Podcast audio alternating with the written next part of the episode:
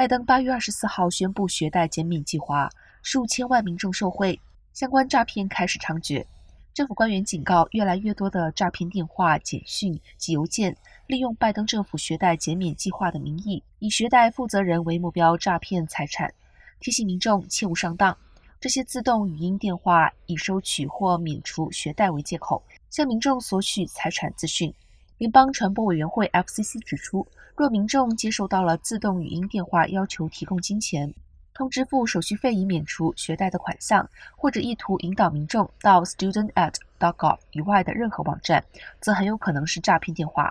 除了 FCC，几个联邦政府部门也在打击学贷诈骗案。白宫、联邦贸易委员会、教育部上个月皆发布了相关的警告。